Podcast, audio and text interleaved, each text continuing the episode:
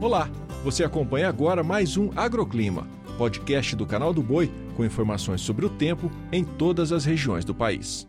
Olá, seja bem-vindo ao podcast do Agroclima.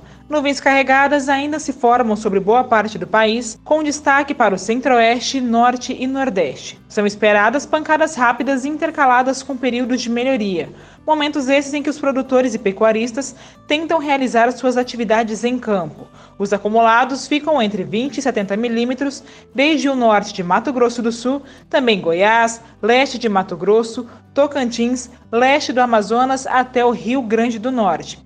Máxima prevista de 27 graus em Florianópolis, 31 em Goiânia, 27 em Natal e até 35 graus em Boa Vista.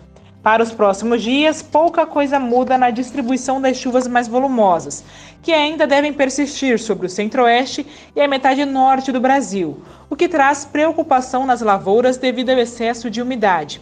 No centro-oeste, o cenário de chuva ainda preocupa, principalmente no Mato Grosso, com a possibilidade de volumes expressivos e com impactos negativos nas atividades de colheita, plantio e também de tratos culturais, além de ser uma preocupação esse excesso de umidade na qualidade dos grãos já armazenados. Por outro lado, as chuvas têm sido benéficas às lavouras de café no estado de Goiás, que estão ali em fase de granação.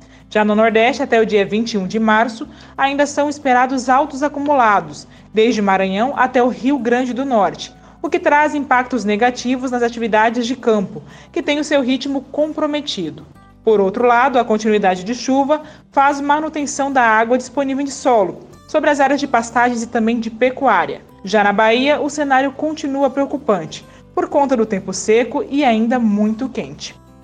O agroclima pode ser acompanhado também na programação do Canal do Boi e em nosso portal, o sba1.com.